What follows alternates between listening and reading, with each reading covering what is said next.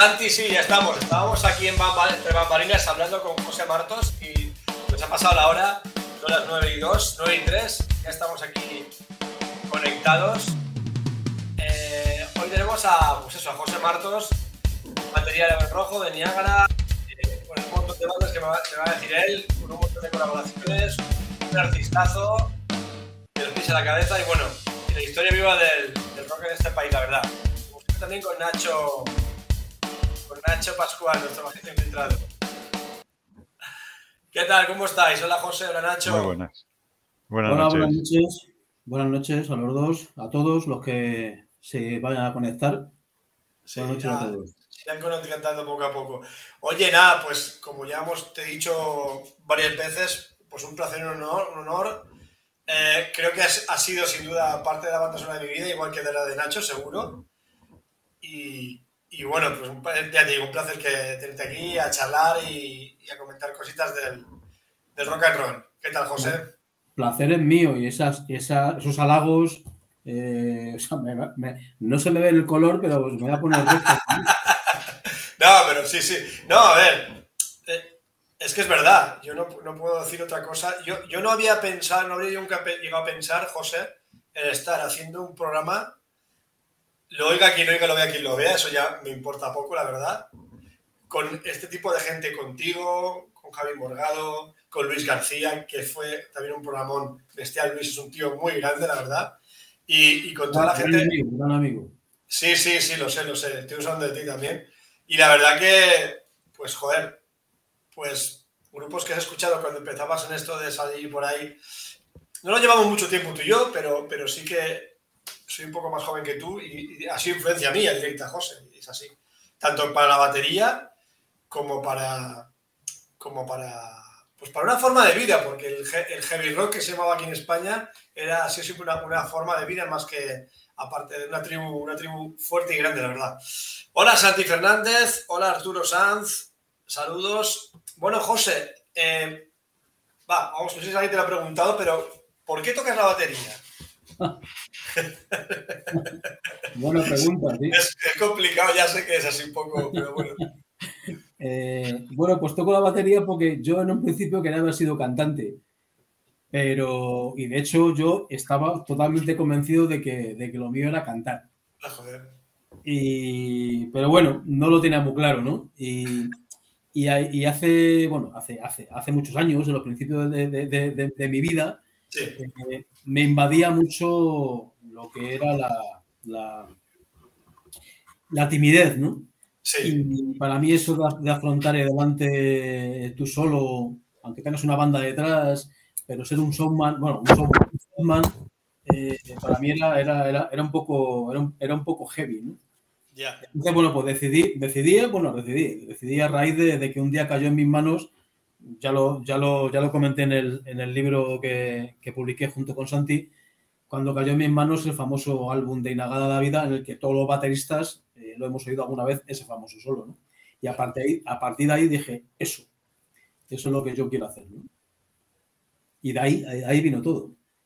¿Y tienes, tienes familias, eh, familiares, eran músicos? ¿Tenías algún hermano, padre, algún abuelo? Tengo primo hermano que fue músico y luego soy familia lejana de, de Rafael. ¡Ah, joder! ¡Ostras! Esos son Toma ya. Palabras súper mayores. Madre Bueno, mía. depende, depende cómo lo quieras ver, ¿eh? Hombre, a ver, A mí- mira, A mí es un artistazo, ¿eh? mira, para mí es un artistazo. Y hasta para el que no le guste, no puede negar que es un artistazo, José. O sea, o sea a, a mí me ha dicho músicos de su banda, eh, Ezequiel Navas, que el tío estar tocando y decir, pero es preciso hacer conciertos, Rafael, de tres horas. ¡Tres horas! Y el tío, sí, sí, una energía increíble ese hombre. Sí. Y un señor, es, es- y es un divo, porque lo es y lo puede ser, ¿qué coño? Se lo ha ganado. Pero, joder, eh, nadie puede decir que eres un artista. ¿Te puede gustar o no te puede gustar? Pero bueno, que es, que es un- una marca propia y un estilo propio y con un par y, y que está ahí, que sigue ahí, o sea, Sí, sí, chapó. increíble. Qué bueno, qué bueno, qué bueno. Sí. Lo conoces a él, supongo. No, no, a él personalmente no. Eh. Conozco a su hijo.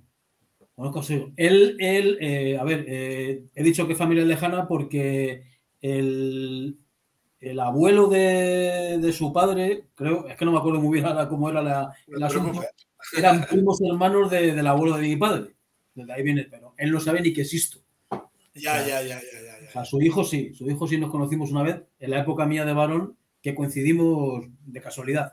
Y yo le entré y tal, y bueno, y le comenté eso de que, que bueno, que para mí era un honor conocerle a él, al hijo, y claro, claro que me hubiera gustado conocer a, Rafael. Juan Silva, el gran baterista Juan Silva y amigo mío, que estuvo trabajando con él, eh, decía lo mismo que, me estás contando tú, ¿no? Es un tío encantador, o sea, un, artistazo y un tío que, que- que- es que tiene, tiene, tiene mucha, mucha, mucha cuerda todavía para los años que tiene el tío. Claro, es que hay, la energía que tiene ese hombre es increíble. La, la- no sé. Eso, para, mí, para mí eso es mucho esa actitud, ¿sabes? La actitud luego, que se reinventa el tío, ¿no? Porque no, no está anclado, ¿no? O sea, se va reinventando y se va adaptando a- a- a- al paso de, de- de- de los años y a, las nuevas- a las nuevas tendencias, ¿no? Con lo cual, chapó.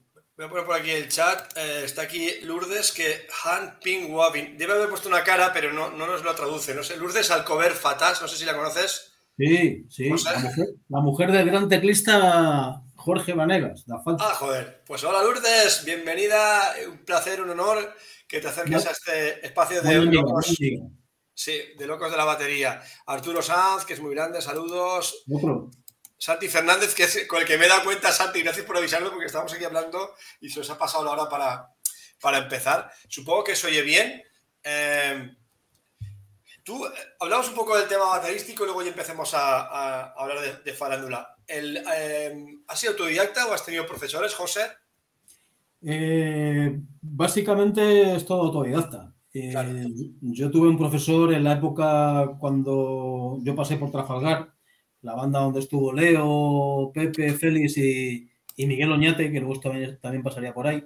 Sí. Ahí tuve un profesor, y bueno, miento, y, an- y antes de ese tuve, se puede decir, un profesor que fue uno de los bateristas de- del grupo Fresa, donde estuvo José Carlos Molina y Rosendo. Joder. Y bueno, prácticamente fue el que, eh, digamos que me dio una serie de, de directrices, ¿no?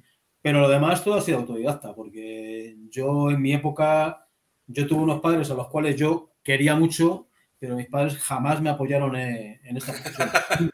Nunca. Pues es que en aquella época era una locura, una locura realmente. O sea, dedicarte a la música y en España era como. Sí, eras, eras, eras un zumbao, eras un loco Sí, y, y eso era... Melenudo ahí. Claro, claro, claro. Y te diría eso, córtate el pelo, José, ¿no? Claro, claro. Así, así era, así. Mi padre también se empeñó durante un tiempo, luego ya se dio cuenta que yo llevaba el pelo también, siempre lo he llevado, siempre. Largo, lo que pasa es que el día que me lo corté ya dije, uff, qué duro es volver a dejarse dejar largo esto.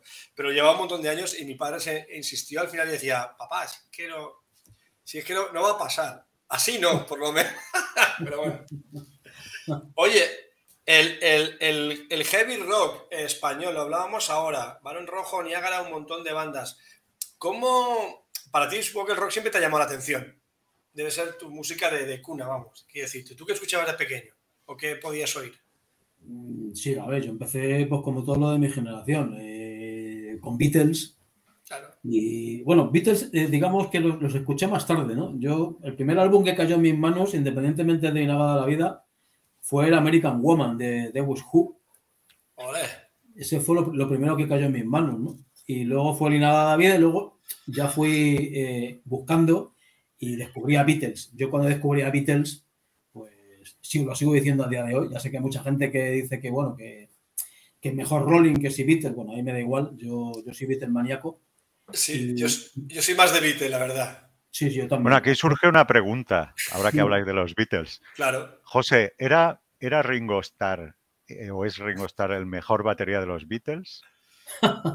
Porque ya sabes que John, que John Lennon se arrancó un día con algo así como, ni siquiera sé si es el mejor batería de los Beatles, no sé, algo dijo así, en Bueno. plan puñetero. ¿Tú cómo lo ves? Yo a Ringo, a día de hoy, y escuchándolo con, con- con- con conocimiento, porque en, su momento yo escuchaba, como todos, escuchábamos a Beatles y no te fijabas en el trabajo de Ringo, ¿no? Yo creo que Ringo hizo una labor que pocos bateristas en aquel momento lo habrían hecho. O sea, Ringo tenía un groove y tenía unos, unos, unos acentos y una manera de meter ciertas cosas. No era, no era técnica lo que, lo, lo que desprendía Ringo Starr, ¿no? Pero sí sabía en un momento dado cómo interpretar las canciones, que para mí es lo básico de un baterista. El, saber, el saber estar, el saber estar cuando tienes que, cuando tienes que tocar y cuando tienes, te tienes que callar. Para mí Ringo era, era, idóneo. A mí me pasa una, me pasa una cosa con Ringo como con, como con Charlie Watts de los Stones. Sí, sí. Eran un poco menos es más. Eran baterías igual un poco económicos en cuanto a lo, a lo pirotécnico y a las piruetillas, pero le daban lo que tú dices, el grupo, tenían el, punto pillado a la banda para darle la batería que era, que era necesaria. Estoy de acuerdo. Por eso son grandes. Estoy de acuerdo. Porque yo creo que Charlie Watt, desgraciadamente, de. A ver, yo no he visto, no he visto a, Rolling ni, ni, he escuchado a Rolling con nuevo baterista. Seguramente que suenan de puta madre, ¿no? Pero el grupo que tenía Charlie Watt y la manera de llevar a la banda, no creo que lo tenga. Vamos, el mejor baterista del mundo puede tocar de puta madre, ¿no? Hablando mal y pronto, ¿no? Pero ese grupo es Charlie Watt. Claro, es que y luego también tenemos, a ver, la gente dice pirotecnias, que si toca muy simple, hablemos de qué época estamos hablando y de qué ha escuchado también em, Ringo o, Charlie, ¿no? Eh, hablamos del rhythm and blues, hablamos de escuchar jazz y poco más, creo que no había mucho, mucho más. Entonces, también hay otra cosa, Ringo es zurdo y toca la diestra muchas, muchas cosas, mm. muchos de los, lo digo porque yo soy zurdo y toco la diestra, no quiero por Dios ni compararme mucho menos a, Ringo, pero sí que cuando tú vas a hacer un redoble, yo empiezo muchos por la izquierda y tengo que hacer un doble golpe para acá, o sea, lo hago raro. Y yo, a mí me cuesta mucho a veces, José, veo un batería y copiar una canción tal como está hecha, un redoble tal como está, me cuesta a veces un montón porque digo, ¿qué coño? O sea, mis manos se van a hacer otra cosa a resolver parecido, pero no igual. Y el también tenía ese rollo también, que y, tiene ritmos muy, muy, muy guapos, ¿eh? muy, muy curiosos. Tiene ritmos que lo escuchas a día de hoy y hay que tener ese coco para meter eso. ¿eh? Y, sabes con qué le juega mucho? Con el silencio. Sí, sí, eso el, el menos es más Joder, mira, eh, todos los músicos tenemos, o por lo baterías, o yo lo tengo, lo he tenido y lo sigo teniendo, me, estoy quitando el pánico, el miedo al silencio. Porque en el silencio está el verdadero músico, el verdadero, porque el, rellenar, rellenar, joder, es una gimnasia, está muy bien, muy chulo, queda bonito, pero el ahí dices, joder, y caer donde tienes que caer. Eso eso hay que tener un aplomo para que suene bien y para que caiga como tiene que caer. ¿eh? Sí, a mí un baterista que me recuerda mucho y está en, esa línea, que le conocí de sobra, es Simon Kike de Bad Company. O sea, es igual, o, de Free, ¿no? Es un batería muy, muy, muy, muy clásico, muy, muy sencillo, pero hostias, eh, es que hacía andar, andar, andar los temas, ¿no? O sea, hacía, y cuando te tienes que callar, como tú bien dices, te callas. O sea, es que eso, eso Hoy en día, como tú, como, bien sabéis, hay mucho tocón, hay mucha técnica y, yo ya estoy saturado de ver a tanta gente, mira cómo toco y mira la burrada que acabo de hacer, ¿no? dices, madre mía, este tío es marciano, ¿no? O, o, parece que tiene 20.000 manos. Pero a mí es que yo llego a un momento que ya no me dice nada de eso. O sea, tiro para atrás. Sí, además. Claro, mira, Arturo Saz comenta eso, que, que, Beatles o o cualquier grupo sería lo mismo que otra batería, claro. Justamente estos grupos son baterías muy, muy, muy emblemáticos, ¿no? Es muy complicado sustituir a, Ringo o a, Charlie Watts. Que yo, de hecho, yo puedo entender, podría entender el que Rollins continúe haciendo bolos porque lo llevas en la sangre y es un vicio, la verdad. Porque por pasta no, por pasta no será. Y, por ahí los, les puedo perdonar. Pero llevan baterías increíbles, pero claro, no es Mira, un, caso que te, y no tiene que con baterías. Yo en, junio voy a ir a ver a los Moldy Crew que vienen a, Madrid, por fin. Yo no los he visto nunca y tengo, estoy muy ilusionado, me, gustan. De hecho, tengo un tributo a Moldy Crew, me, me, mola un montón. Y eh, Nick Marce, guitarra, ya no viene, tiene 71 años, está súper enfermo, está hecho mierda el tío y se ha dejado en la música en directo. Y viene John Five, que toca que te mueres, José, eh, pero me estoy viendo un montón de vídeos de él para acostumbrarme a para verlo porque. Te entiendo, te entiendo. Joder, no, toca muy bien, pero no es, no es la banda. A la gente crece. Lo que pasa es que entramos ya en lo que es el puro negocio y duro Claro, negocio claro. Del, del dinero, ¿no? Yo, por ejemplo, eh, para mí, mi banda favorita y mi baterista favorita, lo he dicho millones de veces, que es John Bonham y junto con Zeppelin, para mí lo que hizo aquella banda cuando John Bonham falleció, ole.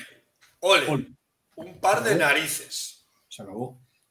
Mira, hay, hay dos bandas, te voy a decir, para mí por lo menos, ¿eh? que para mí chapó por lo que hicieron. Una fue Led Zeppelin, de decir, aquí se ha acabado, no está, no está John Bonham, no está Zeppelin. Y otro son los eh, Def Leppard. Sí, Cuando Rick Allen perdió el brazo, en vez de buscar otra batería, cuando está. Ahí va a pegar, la- ahí va a despegar Def Leppard ahí. Dijeron, nos esperamos y hasta que se recupere. Que ya quedó él con Phil Collins, empezaron a hacer el tema con las de drums y toda la historia, con las baterías, con la Simon, perdona.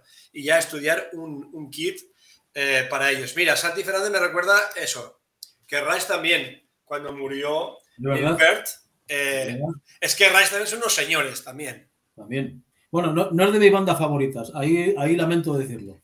No, a ver, es que. Ah, yo hay temas que me gustan, pero es una banda que mm, a mí me Cuesta. cuesta, me cuesta entrar. Cuesta, sí. sí. Lo que yo es que el, el, eh, el rollo progresivo, eh, que ahora se llama progresivo, en mi época se llamaba rock sinfónico y punto, Sí. ahora es progresivo, pero yo me quedo, o sea, Ras era uno de ellos, pero yo me quedo, tiro más hacia atrás, o sea, soy más clásico, me quedo con Yes o con. Genesis Claro. o con, no sé, con tantos otros, da- o con- King Crimson, ¿no? Sí. O sea, todo, todo aquello, ¿no? Ras, eh, ya me, eh, o sea, cuidado, ojo, no, no- que na- nadie me malinterprete, ¿no? Es una bandaza, es una bandaza. Lo que pasa es que a mí no, no, me, no me acaban de enganchar. Tienen discazos y tienen temazos. Pero Ya. como, esas tres que yo acabo de, de- de mencionar, eh, para mí no. Pero bueno, Claro. mi opinión. ¿eh? Oye, escúchame, ¿cuál fue tu primera banda? Tu primera banda de todas, en la que tocaste, José. Mi primera banda se llamaba Eclipse, que era una banda de barrio. mm, donde, donde para comprar los instrumentos pues vendíamos papeletas y rifábamos balones que, que, que comprábamos en Simago. O sea, unas gilipolleces que hacíamos. Pero entonces la gente estaba por la labor y entrabas, a- entrabas a la gente por la calle. Compra una papeleta como eras un chaval. Te la y- compraba. eh, pues te compraba una- una- por, un duro, ¿no? O, o- o, bueno, o, o por tres pesetas, no me acuerdo cuánto Oye, era. ¿a- ¿a qué edad tenías tú, José? Pues yo ahí tenía 13 añitos. Ya ves, ya ves, 13 años. ¿Qué, qué, cuál fue tu primera batería? Mi primera batería fue una Ludwig el mismo, el mismo modelo que la de, que la de Ringo Starr. Lo Ya, que pues, pasa, lo que pasa, me la, eh, se la compraba, bueno, me la- eh, miento, se- me la compró mi padre a una antigua batería de mocedades. anda. Por Ah, eso lo, eso lo he visto en tu muro, eso. Sí, Eso lo has sí, contado hace- no hace demasiado. Sí, y era, una- eh, era preciosa, lo que pasa que era un bombo, ojalá lo, lo tuviera ahora, ¿eh? era un bombo de, de, de- de- de 16 pulgadas. Ah, Eso, para hacer hoy en día garitos, era la hostia. Ah, pero Pero entonces no, entonces todo Claro. lo que fuera más pequeño de 22 ya. Claro, claro, y a mí, a mí aquello no me, no me convencía. Yo quería algo pues, grandísimo. o sea, que- Claro, claro. con- por- por- por- lo, lo- lo típico, ¿no? Que fuera muy grande, con muchas cosas y demás, ¿no? Y a mí no me, no me convencía. Hasta que me deshice de la jodida batería y ahora me arrepiento, ahora me arrepiento. Sí, porque para ti sería un trasto claro, y eso ahora es una, eso es una joya. No, además era roja, preciosa, muy, muy, muy bonita. Pero era muy chiquitina. Claro. para, hoy para, para hacer garitos sería idónea. Idónea. Qué fuerte. ¿Y después de Eclipse qué vino, José? Pues luego me uní con Órbita, que era una banda de donde salieron eh, algunos músicos que luego estuvieron con Molina. Y que ahí ganamos un programa que había en televisión, se llamaba Gente Joven, que era los domingos. Sí, gente joven. Sí, ahí, ahí grabamos el. eh, bueno, gana- ganamos, ganamos y bueno, me parece que nos dieron, no sé si eran 100.000 pesetas o 200.000 pesetas. Que, no sirvió para nada, ¿no? Bueno, Y esa, esa banda, esa banda la llevaba además Ángel Vallecas, era, era el road manager de, de, de- de Órbita, una banda de Alcorcón, a los cuales perdí la pista, no sé qué, qué- bueno, no sé si todos o algunos de ellos han vuelto o han, o han seguido con la música, no sé nada de ellos. no lo sé, no lo sé. Y luego, y luego eh, ¿qué más vino después? ¿Y después de la Ludwig qué vino? ¿Qué batería vino después de la Ludwig? Después de la Ludwig, eh, creo que fue una Honsui, creo recordar. Honsui digo- tuvo varias. Digo, tenido que tocar Honsu seguro, claro. Y no toca con. Sí, sí, sí. Y la, y la Honsui, hay gente que echa pestes de ella. Para mí la Honsui era una, una grandes baterías, ¿eh? Mira, yo he estado trabajando, diseñando producto con Honsu un par de años, intentando, no hace demasiado, hace unos 5 o 6 años, intentando relanzar la marca. Lo que pasa es que no se dejan relanzar su marca, son, son gente muy especial, pero son unos bateriones, tío, el sonido.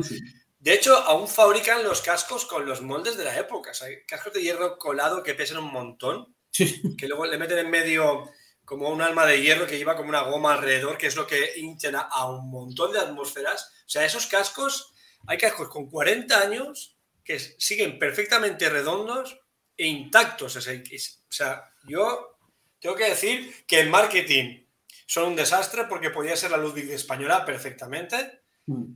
Pero, pero lo que es la construcción y la calidez y el sonido de la madera de Haya, que lo que han fabricado siempre, eh, Honsui, Honsui, eh, espectacular. Sí, Hola, Javi Tafalla, Javi, Javi, Javi, Javi, que gracias a Javi, dentro de poco vamos a tener a, un, bateriazo muy grande, muy, muy grande también por aquí. Y bueno, pues gracias a, a Javi. ¿Sabes lo que pasa, José? Que que la gente viene aquí y dice, hostia, pues puedes hablar con este que lo conozco yo, voy a pegar un toque para. Y se viene para acá a charlar también. Y eso siempre es un, un, gustazo. Un gustazo, la verdad.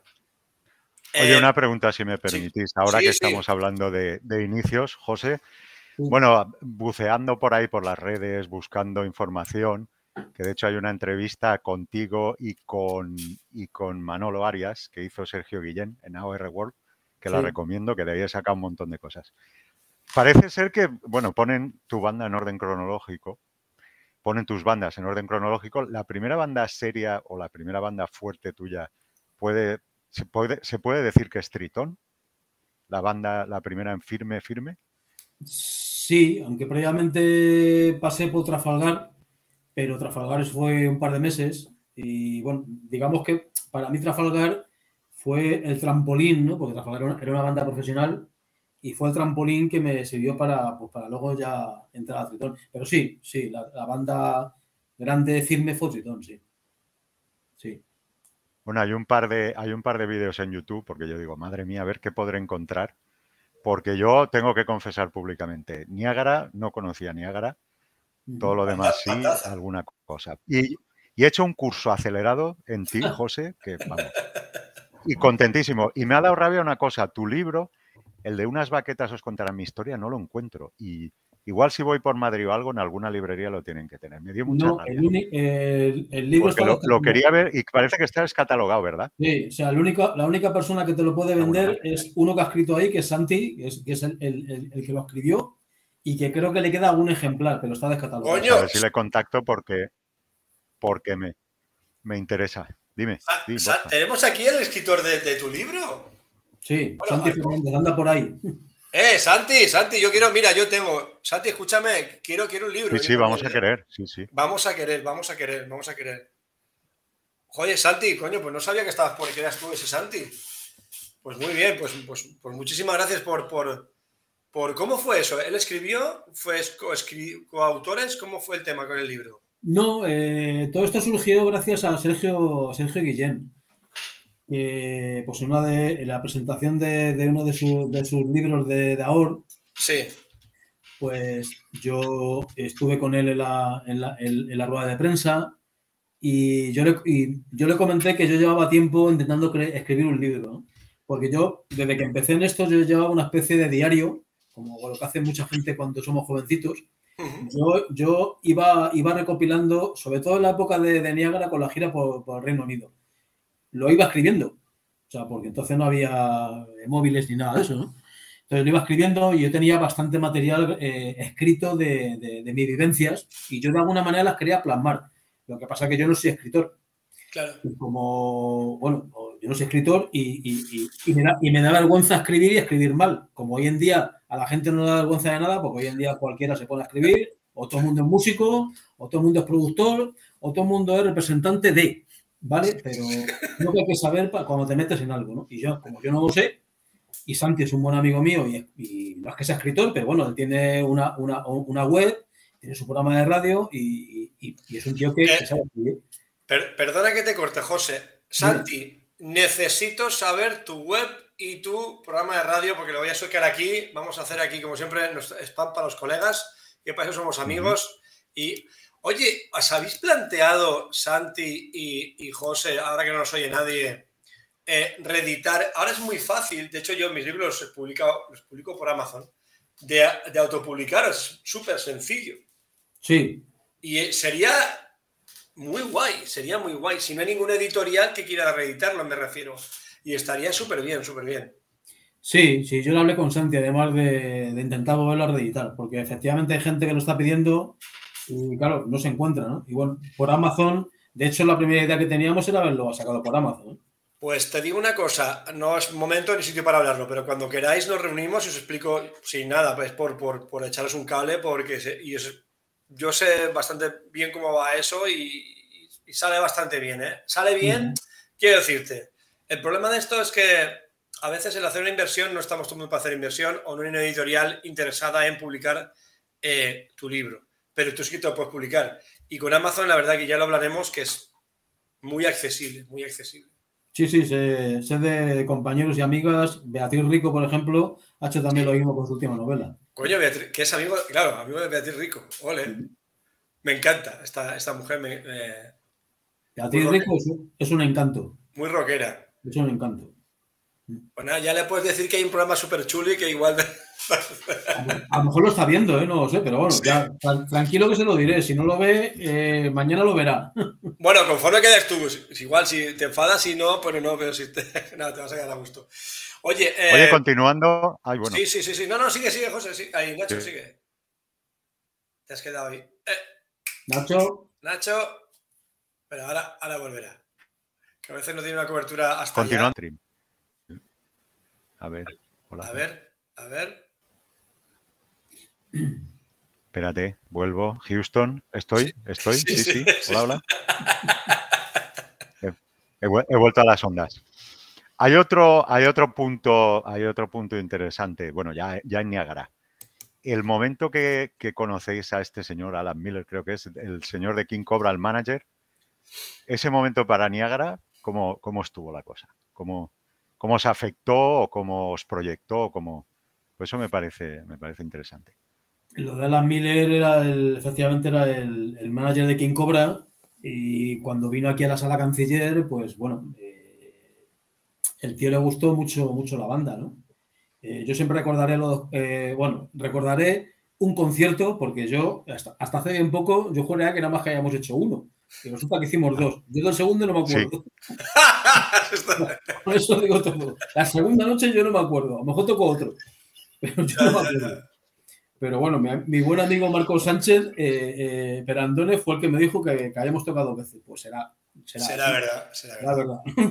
y, recuerdo. Eso dice, eso dice. Recuerdo que a Alan Miller le, gustó mucho y quería mover eh, la, maqueta que teníamos por aquel entonces, previa a la, primera, a la primera grabación del primer álbum, de, moverlo por, Los Ángeles y hasta, hasta Carmine, Carmine Apis, el gran Carmine, nos ofreció su casa irnos allí y demás, ¿no?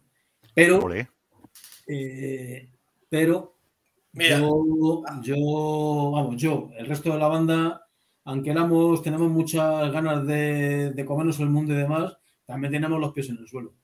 Y irte a Estados Unidos en aquella época, con la eclosión de hard rock que había de tantas y tantas bandas, Niagara hubiera sido un, pues una, una china en el zapato. Ya así de claro, ¿no? Porque primeramente competir con que eres el rollo hispano, o sea, eres hispano. Y, ese, ese San Benito lo llevamos, vayamos donde vayamos. Claro. En aquella época más. Pero hacíais letras, hacíais letras en inglés, no obstante. no, no, es que Tony, Niagara, estaba orientado a hacer, hacer. Es que Tony era inglés. Tony tenía doble, doble nacionalidad. Y, claro, pues eh, no tenía ningún problema. En, o sea, siempre fue en inglés, todo en inglés. De ahí vino de que Alan Miller eh, no se creyera de que, bueno, Alan Miller, incluso en Inglaterra, los propios ingleses cuando estábamos de gira no se creían que fuéramos una banda española, porque teníamos un cantante que cantaba y pronunciaba perfectamente en inglés, porque era inglés. Claro, porque ahí está también el, tema Spanglish y, claro, joder, nuestra herencia nada bilingüe, porque es, en España nació el doblaje de las películas. Eso no pasaba en ninguna parte del mundo más que en España. Sí. porque somos, tenemos unos huevos así de grandes, o lo que, Sí, lo que sí. hay que tener, y, y como nada, lo doblamos y a nuestro rollo y como nos parece a nosotros. Eh, y eso, eso es un hándicap, el tema de irse para allá. Lo que pasa es que son esas decisiones que a veces tomas o no tomas y te Mm. quedas un poco pensando, pues no sé. Pero bueno, son, son cosas que pasan. Quiero saludar aquí a, a Marc Borrego, que es de- tiene una canal que se llama Conversaciones Baterapéuticas, que es un terapeuta del batería, o batería terapéutica. Es un tío muy, muy, todavía estoy usando con él, un tío muy grande, muy, muy... Lo estuve escuchando el otro día. Pues tiene mucho que decir este chico, este, bueno. que es una... bueno. Me gustó mucho, me gustó mucho. Sí, sí, porque lo enfoca, joder, tiene, no sé cómo explicarlo, pero tiene un tacto y una forma de, de explicarte y de, y de hacerte ver, de ponerte en situación, que es importante. Sí, sí, Lo que es un terapeuta realmente, claro. Un saludo, Marc Borrego, que estamos preparando algo por ahí, creo, no sé, igual algún cameo en otro programa, bueno, cosas que, que van a pasar. Em, Nacho, sigue, sigue, que, que vas ahí súper bien. No, bueno, y, y me puse a ver, me puse a ver pues temas de Niágara, ya que hablamos de lo del inglés y todo esto. Y bueno, por suerte o por desgracia, creo que lo único que hay en YouTube es del Now or Never, que es un discazo recomendado a todo el mundo, a todo el mundo. Now or Never con la canción Now or Never, que hay unos teclados que tiran de culo, un palmute típico ochentero, una maravilla, un himno. Un himno, luego un baladote, Take My Hand, I Will Be There, que me recordó un montón al Out in the Fields de Gary Moore, que ya ves Ah. tú, que por lo que estás diciendo tú, es que teníamos un poco de reparo, pues si sonabais, sonabais que daba gloria, que nada que envidiar, vamos. Y luego el Secret Lover, que es una mezcla, a mi entender, de lo que yo, de la música que yo he oído, entre Europe y un poco Dio cantando y un poco así, una maravilla. Ese Sí. Now or Never, yo, José, de verdad te lo digo, una exquisita, una maravilla. Es que te digo una cosa, Niágara en aquella época estaba... No, no, cuéntanos tú que, cuéntanos tú sobre eso.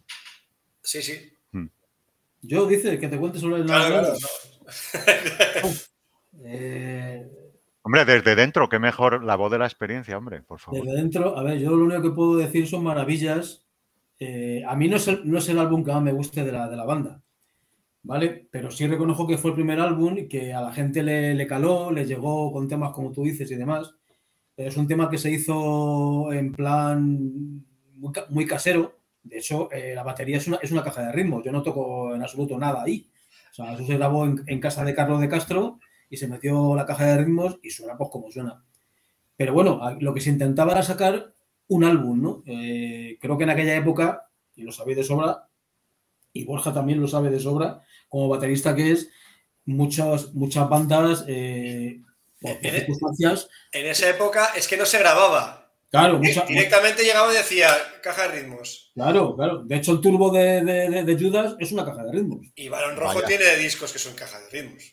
Yo ahí ya no lo sé. Creo- No- a mí me- no- bueno, me- espera, a ver si me van a matar, pero yo quiero recordar. Cuidado, cuidado, Sí, cuidado. cuidado con lo que vamos a decir.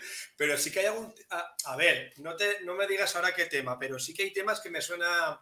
La cadencia de lo que oigo no me suena a batería. Sí, Ahora, sí, suena, suena antinatural. Sí. Sí, pero no sé si es por la producción o es que, oye, que no pasa nada. Yo me acuerdo de un grupo No. de aquí de Gandía que se llamaba 24 dioptrías cuando fueron a grabar. Directamente, Quique, Quique, la batería es una batería excelente, brutal, la verdad. Y le dijeron directamente, no vas a grabar tú.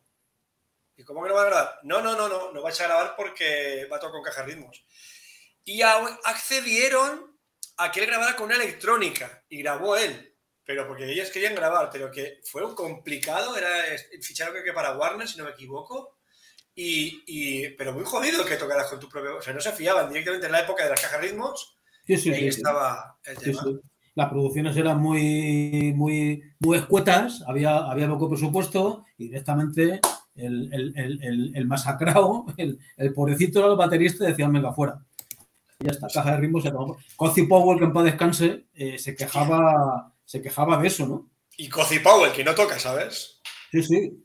Bueno, No tocaba, Toca. tocaba. Y se quejaba de eso, ¿no? En el, en el, en el After the War, eh, creo que fue el último que hizo con, con Gary Moore, si, mi- si no me falla la memoria, Mm. ahí se, ahí se quejaba de que de, de- de la gran la gran afluencia que estaba viendo los estudios con, la- con las cajas de ritmos y que estaban quitando trabajo pues, a, bateristas pues, como era él, como, como era él, ¿no? a, músicos de estudio, ¿no? Lo estaba echando hacia, hacia un segundo plano. Entonces, por lo que dices, José, entre, entre este Now or Never y el Backstage Girls y el 3 o 3, ¿con cuál te quedas? Yo me quedo con el tercero. ¿Con cuál te quedas tú? Con 3. Me quedo con el 3. Eh, más que nada, primero por la producción, porque, bueno, contábamos con un, con un presupuesto mayor, ¿vale? Eh, segundo, la banda había madurado a otra historia. Eh, el, el, empaque que le, que le dio Manzano José Antonio Manzano, el gran y tristemente fallecido José Antonio Manzano, gran amigo, eh, dio otro revulsivo a la banda, ¿no? Pero desgraciadamente, pues, pues pasó lo que pasa en este país y Niagara cuando hicimos el tercero, eh, aquí ya empezaba a surgir el grunge por todos lados, bueno, aquí en todos lados, ¿no? En todos sitios, ¿no? Y, ese tipo de, de estilo llamémoslo AOR o, rock melódico, estaba de capa caída. Si es que en algún momento estuvo de capa alta. Hombre, eh, igual es que yo era un bicho raro, pero a mí me gustaba mucho el AOR, me, gustaba bastante. Y, hablando de Niágara, Niágara es una banda para mí que, que todo lo demás que había en España entonces era, para decirlo finamente y amablemente, era muy castizo. Mm. Y Niágara se distinguía porque no parecía de aquí te lo hablo como, como un punto positivo. Es una producciones más hard rock, más, más internacionales, más eh, de otra forma. Era, era, era lo, que, lo, que, se pretendía, ¿no? Y de hecho. Lo que pasa es que igual fue, lo que igual no acabó, no sé, de cuajar aquí, no sé. No, no, aquí, aquí siempre tuvimos problemas con, con la historia del idioma. O sea, eh, curiosamente, eh, siempre que, que, íbamos a tocar, siempre salía el, el, típico bocazas que te decía entre tema y tema que por qué no cantabas en español. Surgió Dover, porque surgió Dover, y, la gente lo, lo, o sea, como si no hubiera pasado nada, ¿no? Lo, lo, admitió y no pasaba nada. Claro, pues, pues, yo en mi época, cuando yo empecé a escuchar música y a seguir a Gran Félix Arriba de, de, los Pequeñiques, que fue el primer baterista español que ahí me dejó flipado, aquí todo el mundo cantaba en inglés y nadie se arrancaba las vestiduras, pero aquí surgió, primero surgió el rollo del rock urbano, ¿no? O sea, que, eso, que me parece muy bien, o sea, yo soy el primero que, que ha apostado por ellos y todos son mis grandes amigos, o sea, como son New, como son Topo, como, como, como, como es Asfalto, todos cantando en español. Me parece cojonudo, pero la gente se agarró a ese, a, ese, a ese tipo de, de, de, estilo, que me parece muy bien, y todo lo que fuera cantado en inglés, pues parecía que no, no sé, que había que, había que, que, que, que echarlo, apartarlo, ¿no? Y mira, eso, mira a ver qué te parece esta frase de, de Mark Porrego. Niagara fueron unos pioneros, el éxito es aleatorio, la grandeza no lo es. Qué guapo, ¿eh? Pues muchísimas gracias. hablábamos de Mark, que es un crack. Quiero, eh, ahora que hemos para un momentín, quiero aprovechar para saludar a Juanjo Castejón, que es nuestro entendido en, programas de grabación y baterías electrónicas, que está por aquí muchas veces, del, grupo de Telegram, que es un grupo que tenemos de más batería en Telegram, muy, con casi 150 personas ya, muy, muy activo. También a, Marcio, que es, es un crack también. Muy grande, muy grande. Gracias a marzo vamos a tener, lo voy a decir porque tengo que decirlo, Anibao también va, a pasar por aquí. Tenemos fecha para Anibao, que, seguro que después va a ir Pepe, Pepe Bao, casi seguro también. Y, Vaya dos hermanos. telita, telita, muy, muy, buena gente, muy musicazos increíbles. Hay, gente, gente, muy buena. Y luego hay bateristas también ahí muy buenos. Hombre. Carlos Espósito, al que yo admiro muchísimo. Hombre, Carlos, Carlos, pues mira, porque sus compromisos no, no, han podido, no ha podido, pero Carlos empezó, yo empecé el podcast con Carlos.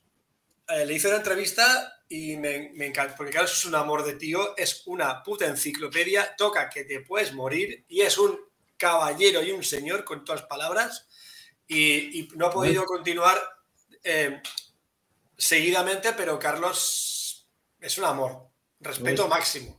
De hecho, lo que has oído tocar la batería que oías en la, entrada es, Carlos tocando. Que le dije, grábate algo y se lo grabó y muchas gracias, de verdad. Un, amor. No, hay muchísima gente buena, buena en este país, la verdad que hay un nivelón, además de cualquier estilo. ¿eh? También estuvo por aquí Ramón Ángel Rey, que es un, que en jazz es, es otro estudioso, es increíble. Yo sé que no conoces a Ramón Ángel Rey, debes de conocerlo, José, porque es un tío, pues es un tío increíble. Y bueno, pues eso, amigos que hay por aquí. Eh, Nacho, seguimos, que te, te has empollado muy bien. Seguimos. Sí, no, sí. Es lo que te digo, que gracias a la entrevista de este, de este chaval, que es una maravilla, Sergio Guillén, una, una maravilla de entrevista os hizo.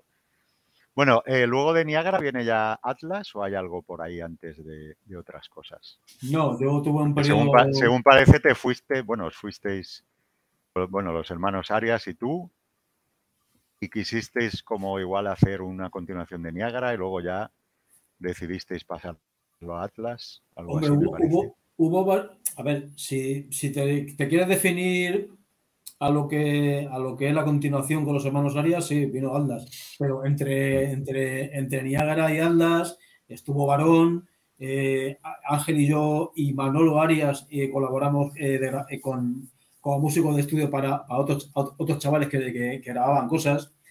Que bueno, que, hay, que algunas de esas grabaciones ni salieron, ¿no? O sea, digamos que nos buscamos la vida antes de, de- de- de- de to- de retomar otra vez la historia entre los tres y, Mm. y- y montar una, la película de Atlas, ¿no? Pero bueno, previamente vino Varón, que yo con Varón estuve muchos años con ellos, me fui cabreado y volví otra vez, yo fui de los que repetí eh, dos, veces, dos veces con Varón, ¿no? Pero... Y la segunda vez fue la que, la que compusiste el Porvenir un castigo, la de Últimas Mentes, Sí, señor. porque, bueno, la cronología dice que en el 97 estuviste en el Arma Secreta y que en el Últimas Mentes de 2006 eh, compusiste el Porvenir un castigo.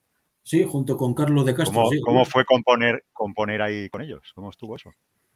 A ver, yo con los hermanos, el tiempo que he estado, jamás se negaron a que alguien, de hecho, Ángel Arias, muchos, muchos de los temas, sobre todo del, del álbum 20 más, eran, eran composiciones de él, ¿no?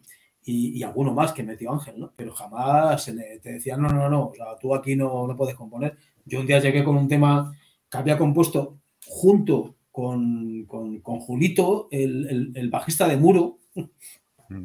que es vecino mío, de aquí, al que, quiero, al que quiero un montón, me ayudó, me ayudó a hacer ese tema. Hablaremos con él, hablaremos con él.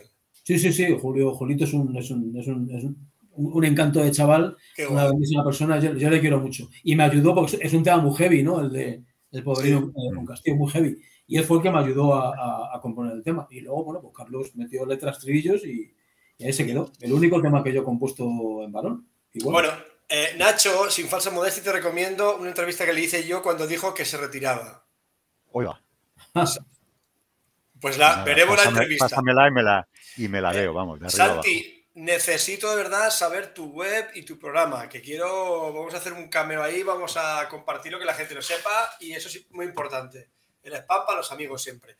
Y Almudena Santos, hola Almudena, gracias por estar ahí, un abrazo fortísimo para mi batería favorito y gran amigo. Muchas gracias. Un beso.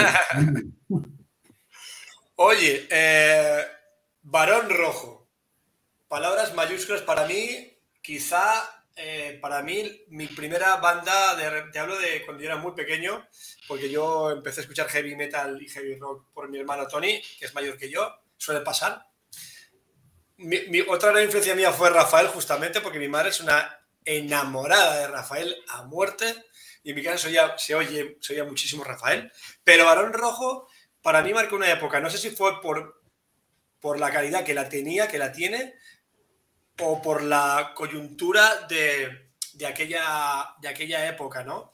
Eh, ¿cómo, cómo, cómo entraste en bueno, en Rojo, la, la formación original, Hermes, Sherpa, Carlos y Armando?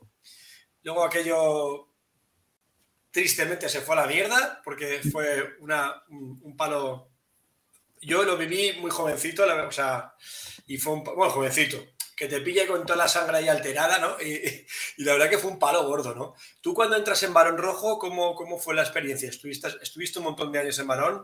Cuéntanos un poco. Bueno, a mí cuando, a ver, yo conocí a, a- a sobre todo a, Carlos porque había sido productor de, de, de Niágara, ¿no? Armando le conocía de, de lejos, ¿no? Nunca había tenido el gusto de, de- conocerle personalmente. ¿no? Le conocía de la época de COD. Yo, sé- yo, yo a Armando le he seguido muchísimo, incluso con la banda Cafru, o sea, cuando estaba con, con- con Juan Márquez. Eh, yo era, era un gran seguidor de él. O sea, para mí, eh, y a día de hoy pienso- eh, sigo diciendo que es uno de los mejores guitarristas que ha dado este país. Y, y creo que con los años que tiene el tío se sigue manteniendo y la, y la sigue dando, ¿no? Armando dices. Armando, Armando, Armando. Hombre, yo, perdona que te corte y sigues. Los vi hace nada. Ah, pues en plena pandemia había el balón rojo en, Viveros, en Valencia. O sea, claro, no era la original, evidentemente, pero oye, eh, para mí los que mejor estuvieron Armando, sin, duda, sin duda, ¿eh? muy bueno. Armando es el que, el que tira de la banda ahora mismo con, con diferencia. Sí, sí, sí. Y, sigue estando. ¿eh? Y bueno, pues a mí me, me llamó Ángel, porque Ángel ya estaba eh, compaginando Niágara con, con Barón, y me llamó porque, bueno, querían deshacerse de, tristemente fallecido también José Antonio Logal Ramacán, y otro, otro, otro crack una mala bestia. Una mala bestia. nunca mejor dicho. Que además le faltaban dos, falanges y se, se encintaba las baquetas con, cinta guiri para que no se le cayeran. Se rompía las manos, era, era, era la hostia. sí, se reventaba, sí que lo oí, muchas lesiones. De la pierna, igual que iba cojo también. De, era una, una, bestia el tío. Y bueno, pues cuando me, Ángel me dice si quería entrar en el balón, pues evidentemente ni lo dudo. ¿no? O sea, aquello para mí fue, eh, para mí lo más grande que he hecho. O sea, para mí Varón eh, creo que es la banda más grande que, ha parido eh, el, rock nacional, ¿no? O sea, fue una, banda que tuvo, tuvo una salida internacional y, fueron muy grandes. Eh, así de claro, o sea, hay que, hay que quitarse sombrero en ese sentido, ¿no? Te pueden gustar más, te pueden gustar menos. Hostia, el, irte a grabar un doble disco en español e inglés, irte a Londres, tocar, hacerte una jam session con Bruce Dickinson, tío, joder, a mí la piel llega Claro, claro, en aquella y época. Más en la época donde estaba Maiden entonces, claro. Claro, claro, En aquella época marcó, en aquella época la banda. Y aparte que, bueno, que en aquel... yo vi, yo primer, el primer concierto de Barón, que creo que, bueno, dieron muchos, incluso con, sin, ser todavía Barón, era, eh, porque había dos formaciones de COD, eh, y, ellos todavía siguen con COD, pero bueno, yo el primer concierto que vi formal de Barón, por decirlo alguna vez, fue en el Frontón de Madrid, junto con Obús, sin Fortu Hostia, anda. Obús en trío, cantaba Paco. Anda. Cantaba Paco y aquello fue brutal. Qué bueno. Tanto Obús como Varón. ¿eh? Yo cuando vi a, a, ver, a Fernando, Fernando Sánchez, el, baterista original de, de, de, Obús, que es muy amigo mío y al cual sigo de hace muchísimos años, eh, a mí Obús me, me, dejó boca abierto, pero cuando yo vi a Varón después cómo tocaba Hermes, o sea, eh, es que Hermes es un tío muy moderno, muy, innovador, tío. Eh, te voy a decir una cosa. Eh, para mí la música uruguaya, la música y la música argentina, la música de Sudamérica, hay un nivelón brutal. Nosotros tuvimos un freno ahí grande que fue una llamada a una dictadura y ellos no tuvieron en ese plan. Entonces, y mucha influencia de Norteamérica y eso se nota a, nivel bestial. y Hermes tocaba diferente. La prueba la tienes todos los músicos, grandes músicos que venían de allí afortunadamente, como Cacho Casal, otra mala bestia. Tía, Cacho es un amor y toca que te mueres. Jorge García Venegas, otra mala bestia. Flaco Barral, que, estuvo, que luego estuvo en Azahar, ahora, anda, solitario. O sea, hubo una, una, cantidad de músicos que vinieron de fuera que son la hostia. O sea, que aquí asentaron bases, ¿no? Claro, claro. Barón Rojo, hablamos de Barón Rojo. ¿Qué, qué, ¿Qué tal? ¿Qué tal? Qué, ¿Cómo fue aquella experiencia? ¿Cómo, cómo bueno, para ti, para ti fue lo más grande del mundo? Para mí lo más grande, o sea, lo que pasa es que, bueno, que luego pues empiezan las fricciones, empiezan los bosqueos y te das cuenta de que, de que tú eres un empleado y, se acabó. Y al principio te crees que no eres un empleado, pero luego te, vas dando cuenta que eres un empleado. ¿eh? hasta, hasta, el punto de que efectivamente eres un empleado y se acabó. Y como te pases, eres despedido. Punto pelota. Y ya está. ¿no? Bueno, yo me fui la primera vez con muchos, muchos mosqueos por mi parte, eh, más, que por otro lado, ¿no? Yo andaba quemado, pero por otras circunstancias. Ya. Pero bueno, luego yo como tenía buena relación con, ellos, con los hermanos, nos veíamos muy a menudo. Pues cuando, cuando eh, a mí me sustituyó Valeriano y cuando eh, no quisieron trabajar con Valeriano me volvieron a llamar y yo accedí encantado a volver. Y volví, volví, pero al final. Ah, espérate, que se me ha pasado esto, Juanjo. Por cierto, yo compartí cartel con Balón en Almería. se me mata el micro. creo que fue por el 2005-2006. Sí, estaba yo. Ah, pues mira, ¿ves? Pues. Sí. Juanjo es que hace, hace, bueno, aparte de tocar también, él es técnico de sonido también y en el, y, bueno, en Almería no, él vive un poquito más cerca de África, en Belilla, y, y, este, y sonorizado un montón de gente, la verdad. Sí, en aquella época sí estaba yo. Almudena, qué gusto volver a escuchar tus batallitas. Cada vez que me acuerdo, como dice Santi, lo que sufrió porque pensaba que iba a volver a tocar. Qué grande. Sí, bueno, debido a, una dolencia que tuve. Joder, eso es jodido. Independientemente de la, que tengo ahora, ¿no? Pero aquella vez fue, fue, fue peor. Sí, sí, sí. Bueno, el tema es tocar, José. Y poder contarlo.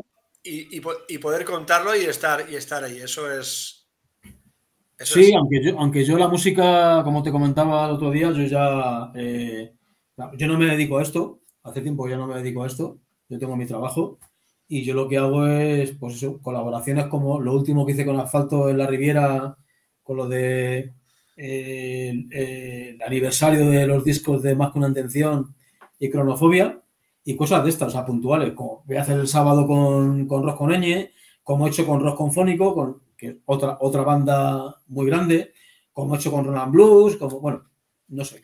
Cualquiera que me llame, voy, me apunto y... pero, pero mira, ¿sabes qué?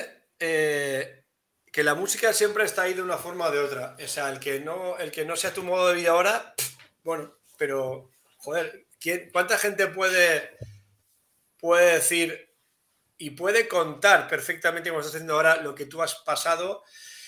Y, espero que no, que no le esté sonando a la gente, esto es importante para mí, por respeto a todo el mundo, ¿no? Que no le suene a la gente esto como, como que son, como somos tres viejales contando batallitas.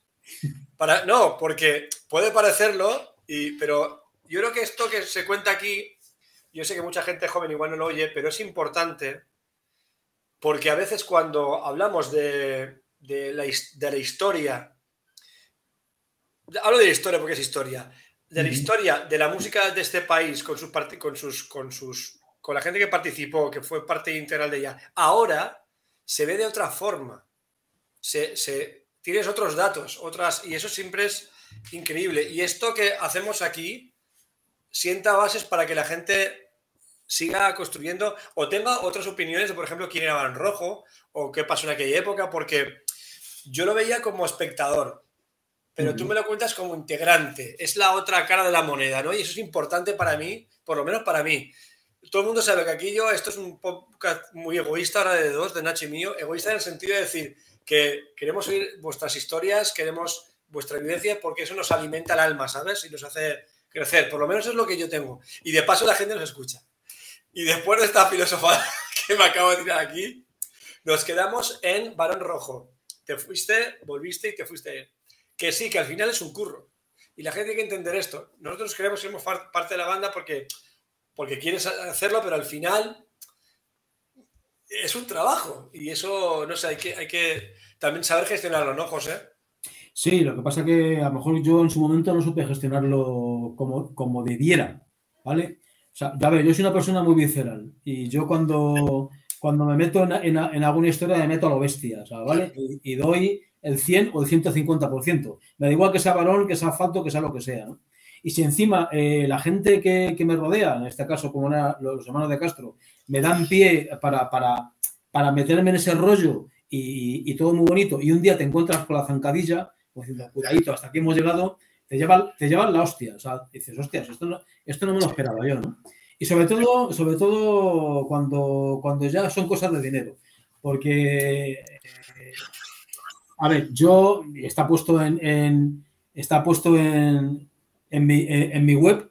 Eh, yo, los motivos por los que me expulsaron de balón rojo es porque yo hice un trabajo y no me, y no me lo quisieron pagar. Joder. Ya, ya, ya, ya. Pues yo, yo me cagué en, lo que no ¿Vale? Eh, y, y, fui echado de, de, de, la banda. ¿no? Así de claro. No, pero que, yo te entiendo perfectamente porque yo conozco mucha gente, con Nacho, como yo, por ejemplo, que nos implicamos a muerte. El problema de eso, José, que nunca las expectativas que tenemos, no de que nos den o nos dejen de dar, sino que reconozcan que hemos dejado la sangre y la piel ahí, Y entonces, ¿qué pasa? Que, que, que luego te dicen, no, es que tú eres, coño, yo no soy uno más. Yo, o yo no quería que fuera uno más. No porque yo fuera especial, sino porque me he dejado la piel ahí en esa historia. Porque igual que tú, yo no sé hacer historias de otra forma, y Nacho lo sabe bien, que o me meto a tope o no me meto. Claro, así es. O no me meto. Y, eso luego nos duele. Claro. Yo también tengo... Hmm. Yo, la, única vez que, digamos, que no me he metido al 100%, yo estuve dos años haciendo orquesta, ¿vale? Porque me tenía que buscar la vida. Claro, para comer. Yo lo respeto, ¿vale? Yo respeto, yo respeto todo tipo de estilos. Yo jamás he puesto a, a caer de un burro a nadie, ni a ningún músico porque se busque la vida haciendo paso doble, ni que... O sea, hay que comer, ¿vale? Igual que me da igual que toques, que hagas una banda de versiones porque hay que comer, ¿vale? Y hay que comer, hay que pagar facturas. Búscate la vida, vive y deja vivir. Esa es mi filosofía eh, a nivel musical, ¿vale? Jamás, jamás criticaré a nadie por eso. Eso sí, hazlo bien, porque hay algunos que lo hacen, sí. intento hacerlo bien. Pero bueno, eh, volviendo al tema, yo me tuve que buscar la vida durante dos años en una orquesta y ahí sí que te puedo decir que, que yo iba totalmente desganado. Porque es que, primeramente porque hemos empezado la conversación, yo siempre me he considerado un músico de rock. O sea, me ha gustado muchísimo lo que es y sobre todo me, he especializado en lo que es el estilo de hard rock. O sea, siempre me he movido por ahí. Entonces, es lo que a mí me gusta, lo que se me da bien y, creo que lo defiendo bien. No que, en lo demás lo puedo defender perfectamente igual, ¿no? Pero mi, rollo, o sea, mi rollo es el rock, como bien decía Barón. Mi rollo. Esa, es mi historia. Meterte, eh, tenerte que, buscarte la vida, lo que, lo que estoy contando, eso lo han hecho y lo, y lo hacen miles y miles de músicos, ¿no? Eh, porque hay, hay, que comer. Bueno, yo en aquella época me pilló más joven, eran otros años, y yo dije que antes que hacer eso, prefería hacer la música que me gustaba y me buscaba, me buscaba un curro, y eso fue lo que hice. Muy bien, muy bien. Eh, me pregunta Miguel, ¿qué influencias de baterías tenías cuando empezó? Eh, sí, lo hemos comentado antes. Ringo ha sido influencia suya, Bonham, por supuesto, supongo, ¿no? Bonham, Bonham más que Ringo. Yo, o sea, eh, a mí el que me, que me machacó la cabeza fue Bonham. Fue Bonham. Cuando, cuando, yo escuché, cuando yo escuché aquella entrada de, de What a Love, me reventó la cabeza. Cuidado. Y, y Ian Pace igual, ¿eh? El, de parte. Claro, mira, mira, otra, otra, perdona, es que Mark está aquí haciendo un programa suyo y me encanta. Cuando por naturaleza seáis apasionado o apasionada del entorno, se acostumbra a que des el 100%. Cuando el entorno se acostumbra a contar con eso, tu esfuerzo se devalúa. Muy bueno. Así es. Muy bueno. Así es. El, problema, es que a veces no sabemos dosificarnos nosotros. No, yo luego no. Siempre nos pasamos de frenada, sí, Me, imagino, me imagino. Sí. Me imagino. Eh, Escúchame una cosa, después de Balón Rojo, ¿llegó asfalto? No, después de Balón Rojo, al final hice, bueno, hice, no. Hicimos una, historia que, quedó ahí, eh, pasajera, con Armando, José Luis Jiménez y yo, que era intentar hacer un trío de versiones, José Luis Jiménez de Topo, y eso me llevó a entrar a, entrar a Topo. Después de Balón estuve con Topo. Bandaza topo, ¿eh? Bandaza. Sí, bandaza, grandes amigos, los quiero un montón. Oye, una cosita, José. Dime. Espérate. Dime, Nacho. Eh, bueno, también sale, entre otras cosas, un, un proyecto que hiciste con Airbus, con la ayuda de mis amigos o algo así. ¿Eso quedó en disco? ¿Lo grabasteis? ¿Hay algo? No, eso, ha sido lo último que... Se puede escuchar, se puede... Eso ha sido lo último que he hecho. Lo, último que hemos hecho. Eso está, eso está colgado en YouTube. Lo hicimos porque era cuando nos pidió a, todos a toda la pandemia, ah. pues eh, Carlos Herbás, el bajista de, mm. de, Roland Blues, bajista de Casablanca, eh, muy, soy muy, muy, muy amigo de él, un gran amigo, y fue el que me propuso hacer pues algo de, trabajar entre él y yo bases de bajo y batería e invitar a, guitarristas, ¿no? Y nada, no, no, no, no, lo hemos sacado en, CD, está colgado en YouTube. Eh, a lo mejor lo podemos haber sacado en su momento, pero ahora ya mm, no lo acabamos de ver. No acabamos de ver. Eso fue lo, último que hemos hecho, vamos, que yo he hecho a nivel de discográfico. Alguna colaboración que también hice para el, disco en solitario de, de Jorge, el, el tenista de, de, asfalto, que le hice un, tema también y, nada más, no he vuelto a hacer nada más. Topo, ¿qué tal con Topo? ¿Qué pasó después de Topo? Con Topo bien todo, ¿no? Con Topo fue pues, una auténtica experiencia, una auténtica maravilla. Yo te repito, es que a los tres les quiero un montón. A Lele le quiero un montonazo, a José Luis le quiero otro montonazo y a Luis Cruz igual. O sea, yo creo que es con la banda que, que mejor me lo he pasado. Porque tocar con José Luis Jiménez, para mí, ya es todo un honor y es uno de los grandes bajistas de la escena de, musical de este país. ¿no? Porque José Luis no es un bajista, o sea, José Luis es un señor que hace melodías. O sea, me recuerda mucho a, a, Paul McCartney, ¿no? O sea, porque construye melodías. No es el típico bajista eh, que marca la, la, la tendencia o el, guay, guay. O, o, el, o, el, compás de, del tema, ¿no? O sea, José Luis hace melodías y es un gustazo eh, acoplarte a él. ¿no? Y, y, bueno, la verdad es que estuvo muy bien. Lo que pasa que, bueno, yo por en aquella época eh, mi padre desgraciadamente estaba muy malito y surgió la, la, la, posibilidad de retomar Atlas y yo estar en dos bandas y tener a mi padre como tenía, yo no podía afrontar la historia de Topo y Atlas. Y decidí dejar Topo. Me arrepiento, ¿eh? Me arrepiento un montón. Porque sigo teniendo mucho contacto con ellos, hablo, hablo muy a menudo con ellos y me arrepiento. O sea, Topo para mí es una banda que la llevo en el corazón. Ya, lo que digo, a veces hay decisiones que, bueno, que las tenemos que tomar y... Ah, es que son bandas, bandas que te habrán marcado mucho. Después de, de, de Topo, des, después que vino José. Pues después de Topo, creo que... Ah, sí, bueno, creo que fue cuando colaboré con algo en el solitario de Julio Castejón, el del Mono Loco. Y de ahí vino rodado ya, pues, la, involucrarme en, en, en, en lo que te comentaba antes en los dos conciertos que se dieron en el año 2019, si no me equivoco, en marzo y en abril, en la, la Riviera, la Salamún, con los discos que grabó Miguel Oñate y la formación de Miguel Oñate, o sea, con, que, que, había grabado aquellos discos de Miguel Oñate, eh, Vanegas, eh, Guni y, y Enrique Cajide, pero Enrique Cajide lleva años sin tocar y bueno, pues se pensó en mí y yo accedí gustosamente a, a hacer el papel de, de, de Enrique, ¿no? Y eso ha sido lo último, lo último que he hecho. Muy bien. También hay un, un, benéfico que hiciste, que montaste una historia muy chula, que yo te, que te entrevisté, que fue una entrevista que hicimos, fue con un poco de mala pata, porque me equivoqué en el orden de las preguntas. Bueno, hay una historia ahí que me supo mal, que no, bueno, no salió como tenía que haber salido. La verdad que yo no trabajo así, ya lo estás viendo ahora, y me supo, y, y mira que no te lo dije en su día, pero digo, che, me supo fatal que no se, no quedara todo lo bien que tenía que haber quedado aquella entrevista. Pero de hecho es que salió muy bien todo el tema del, del concierto benéfico, ¿verdad? Sí, junto con Santi Fernández, que también estuvo, estuvo involucrado con Santi y dos personas más, eh, David Collados Almansa y, y, Justo Urbano, ¿no? Sí. Eh, yo lancé lo de lo de lo de lo de hacer una, una historia benéfica a, para ayudar a los chavales que estaban, que pasan hambre y que siguen pasando hambre, para ayudar a la, en las becas comedor y demás, y la verdad es que estuvo muy bien. Acabo de leer lo de Santi, no, no sí, nos sí. hemos faltado nada, porque hemos, hemos hablado de, de las dos etapas sí. de, de, Aldas. Sí que hemos hablado, sí. Y ahora esta. Pero podemos hablar más, ¿eh? que no me acusen de que me he dejado algo y encima si me lo, lo recalcan.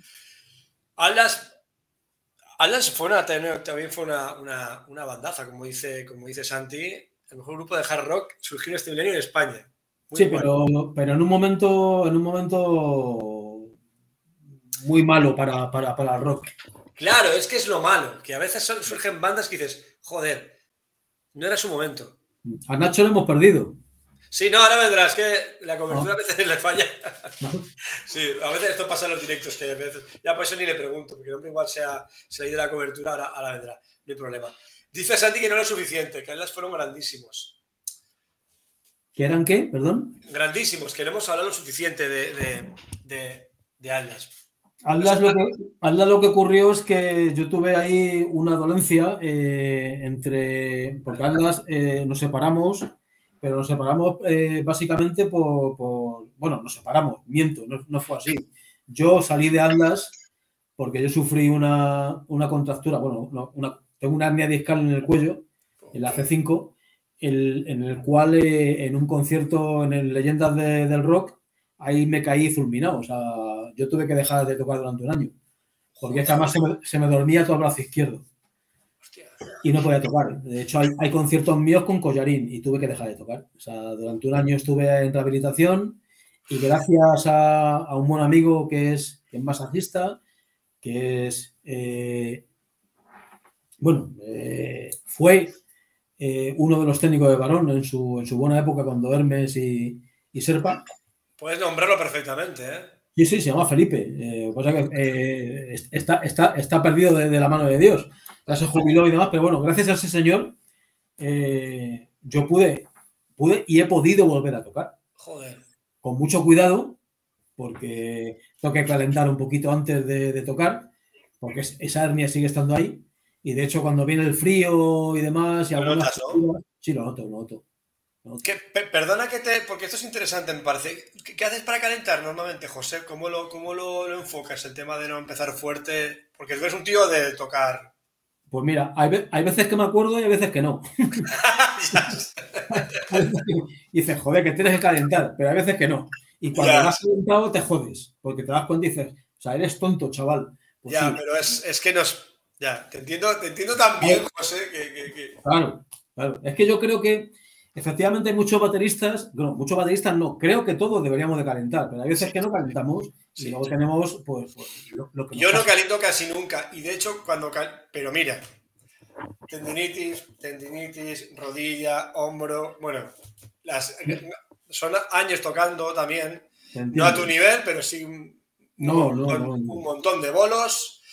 Y el problema de darle siempre, yo siempre, ya, claro, yo me crié con los, con, con estos cabrones de guitarristas que llevaban su Marshall JCB 900, así, bombo sin micro, por supuesto, a pelo a, a darle y, y- y bueno, pues eso es lo que pasa, que le das muy fuerte, aprendemos así y luego es muy difícil corregirte. Y impacto día tras día, día tras día, al final, si no nos cuidamos, acabamos destrozados, la verdad. Así es, así es. Yo aprendí, aprendí a, dosificarme todo eso. Quien me lo enseñó ha sido en la época que he estado con Julio Castejón. ahí he aprendido a, dosificarme un poco lo que es la manera de, de- ejecutar. Yo sigo siendo muy burro tocando, porque es mi manera de- de tocar y de, y de acometer, pero yo también te quiero, Carlos. ¿Quién es Carlos? Carlos Pastor es el teclista de rock confónico, el teclista que estuvo junto conmigo y con toda la banda que acompañamos a Julio Castejón. Un grandísimo, Un saludo, Carlos. Gracias por un estar grandísimo aquí. teclista, un grandísimo músico y, un- y una excelente persona. Yo recomiendo que vayáis a verlos cuando tengáis ocasión a, a rock confónico, porque hacen un paseo, eh, eh, eh, sobre todo del rock sinfónico, de la vieja usanza, de Genesis, de, de Yes, de Jethro Tull, de, de- de- bueno, de tantas bandas de, de- aquellas. ¿no? Sí, sí, sí, sí, sí, sí. Son muy grandes y además muy grandes amigos, muy grandes amigos. Eh, bueno, pues, eh, a ver, eh, Carlos, per- perdón, que se me ha perdido un mensaje que quería. Santi, bueno, ya hemos hablado bastante de Atlas, es que podemos estar toda la noche hablando de Atlas, pero bueno, el hombre ya ha explicado que la putada grandísima fue que fue una, un pa- época equivocada realmente y luego su tendencia también que, que fue una putada, que tuvo que, que... Pero bueno, son cosas que no... Pero bueno, tenéis los discos de Atlas que está ahí, la vivencia de haberlos visto y eso es lo, lo- lo grande de, de- Eso de es esto, importante. que quedan grabaciones. Eso es importante. José, una pregunta. ¿La Santa Fe que llevabas, qué medidas eran? ¿Era 24 el bombo? Puede ser. Porque si no, era- no estaba. Era- eran brutales. Eran Pero- brutales. Yo, yo quería, yo quería una, una batería tipo a John Bonham. De hecho, Claro. yo, estu- yo estuve a punto de comprarme la Ludin de John Bonham, la, la- la- la famosa aquella que tuvo de metaquilato, Joder. con el bombo de 26. ¿Vale? La tenía en Madrid Musical, cuando se llamaba Madrid Musical, Sí. y la tenía ahí y me tiré toda una tarde, me la bajé abajo en el sótano que tenía, me tiré toda una tarde eh, probándola y fui, o sea, yo no me compré esa batería porque fui incapaz de hacer sonar ese bombo de 26. Pero es que el hijo puta de Bonan tenía un pie que la hacía sonar. O sea, es que eh, hacer sonar un bombo de, 20 de 26 es jo- a mí Es mucho aire para mover, ¿eh? es, es mucho aire, efectivamente. Mucho Lo, lo aire. que, lo que pasa que, claro, Bonham lo que, lo que también usaba mucho eran afinaciones bastante altas realmente. Ya, ya, ya, ya, Entonces, ya. Claro, tú querer mover un 26 como mueves un 22 con la afinación un 22, es que eso es una manta. Quiero decirte, sí. claro.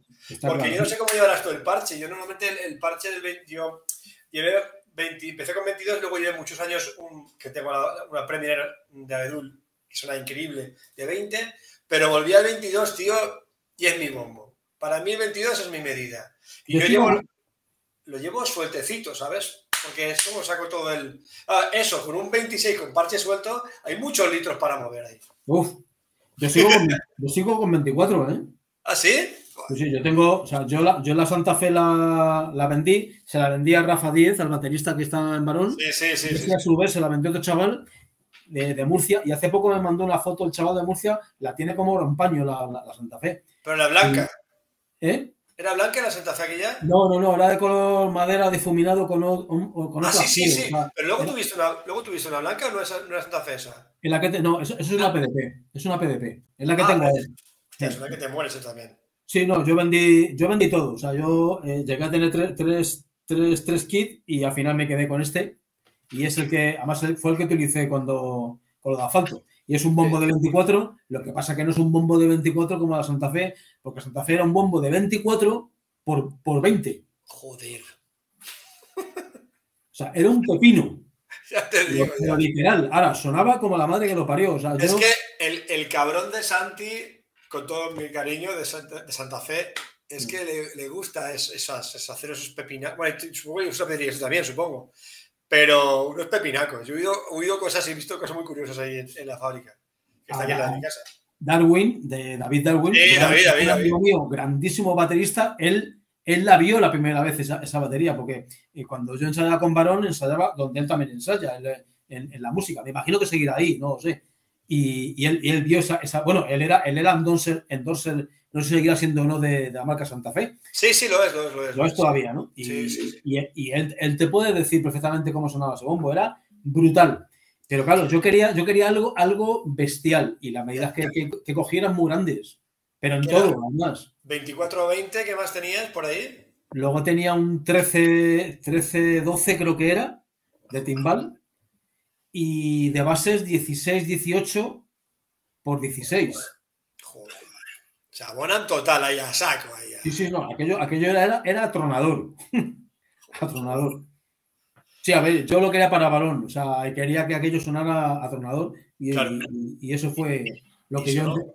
Y sonó. Y, y a los hermanos de Caso le encantaba, pues genial. Ahí estamos. ¿Cuántos discos grabaste con Varón, José? ¿Perdona, cuánto? ¿Cuántos discos grabaste con Varón?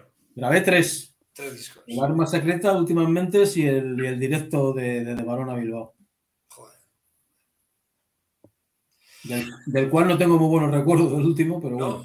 Bueno, No, no, porque además hubo percance de todo tipo. Se me rompió el pedal en medio de un tema. joder. Y gracias a Lujuria que estaban allí, que nos habían abierto, a- era, era la banda supporting, el baterista estaba por allí y me dejó sudor el pedal, si no el concierto se hubiera tenido que suspender, se rompió, se, se partió por la mitad. Joder. Y- sí, sí, sí. Y luego hubo que retocar el disco en estudio, tuve que hacer un solo, yo no soy amigo de solos de, de batería, nunca me han gustado. ¿eh? Eh, hola Nacho, Nacho me ahí viene. ha vuelto. Había, había No se un, va- testa- un no se testamento vale- por audio, por si acaso. No se vale irse, irse a, a cenar y luego volver y decir, ah, es que se me ha fallado, me ha fallado la. la-". Hombre, me, me puede pasar esto, pero que me pase hoy me toca especialmente sálvase a la parte. Pues es que pasa. Vamos, vamos a pedir presupuesto para que te pongan un wifi conforme, conforme toca. Estamos hablando de, de, de- de- de- bueno, de, de, de Varón, del último, el último con- eh, Mm. disco, ¿no? El, el- que, hostia, pues que te pases en directo es una putada. Bueno, grabando me refiero. Sí, luego aparte ya te digo que tuve que hacer un solo que a mí no me gusta nada como quedó el solo. Hubo que, hubo que retocar luego el, el disco en estudio porque la grabación no había quedado todo, todo, todo bien que, que debiera. Ya sabemos que muchos discos en directo se retocan luego en estudio, ¿no? Pero este, este a mí no me acaba de convencer cómo, cómo quedó este, este disco. Ya, ya. Ni a mí ni creo que ni, que ni a los hermanos, pero bueno. Ey, pero está- es que es la puta el directo. Hombre, con un disco, porque Varón tiene, directos tiene varios. Tiene Manuel Rojo Vivo, que para mí es, es el disco, Sí, disco. Qué, Sí. qué lástima que hay tan poco material de ese disco, joder. mm, Qué, qué Sí. lástima. sí.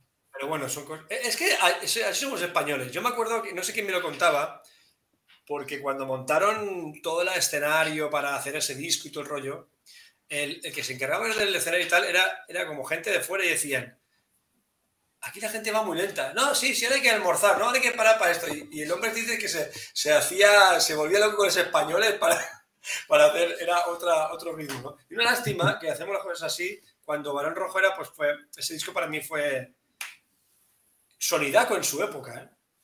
Sí, lo que pasa es que el concierto, yo estuve en el concierto, el, disco suena bien, pero el concierto no, yo no tengo un buen recuerdo de ese concierto, fíjate. Yo no, yo no, no, no estuve, no, no, no estuve. Yo sí, pero no, creo que Barón tuvo conciertos bastante mejores que ese. Pero bueno, eh, a la memoria ha quedado ese álbum, ¿no? Y ese concierto.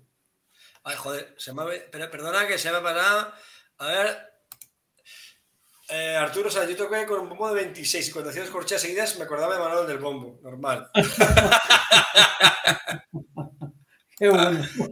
Juanjo, es un bidón de fuel, 24 por 20. Dios, es que nada, para mover eso. Sí, sí, 24 por 20. Mira, Miguel, Miguel, que es endorser de Miguel Ballester, muy buen profesor, con una academia online, quinto acá espectacular y es entonces de Santa Fe. Y uso 22 por 20. Sí, es que la Santa Fe y los bombos suenan especialmente. Sí, los bombos son, suenan muy bien, los de Santa Fe. Sí. Eh, mira, hablabas de Darwin. Es que, perdona, Darwin, te acabo de ver. Buenas noches, Borja Nacho, José, un abrazo fuerte. José, otro igual para Borja. David es un tío muy majo, muy majo. Lo, tuve, lo entrevisté el otro día hace poco. Yo lo conozco hace muchísimo tiempo. También está en el grupo, en el grupo de Telegram y es un tío pues también con un par y con las cosas claras y sin pelos en la lengua. Y a quien le pique, que se rasque y. No, aparte es un tío, o sea, yo, yo la admiro mucho, me gusta mucho cómo toca, igual que me pasa con, Juan Silva, que también ensaya, al lado, es un, baterista al que, al que quiero muchísimo, muy, muy especializado en flamenco, y bueno, hay, hay, gente, hay gente muy, muy, muy, muy buena que son, que son amigos.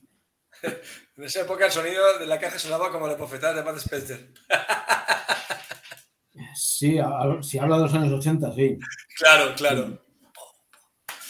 Bueno, pues José, pues un placer tenerte aquí en, Más Batería. Eh, llevamos una hora y veinte casi, súper bien, la verdad que súper a gusto, súper cómodos. Muchas gracias a vosotros. Eh, yo, una recomendación, José, y no sé quién para darla, pero nunca te dejes la música lo poco que hagas, pero no, ni se te ocurra, vamos. No, no, no, porque aparte... Te pase lo que te pase, porque eso es una... Para mí, te hablo de que en mi caso personal, para mí ha sido siempre una cura. Eh, yo en mi vida, desde que empecé a tocar la batería, tengo 50, empecé con 14 años. Solamente ha habido un año que no toqué la batería, pero por decisión propia, porque decidí dejarla.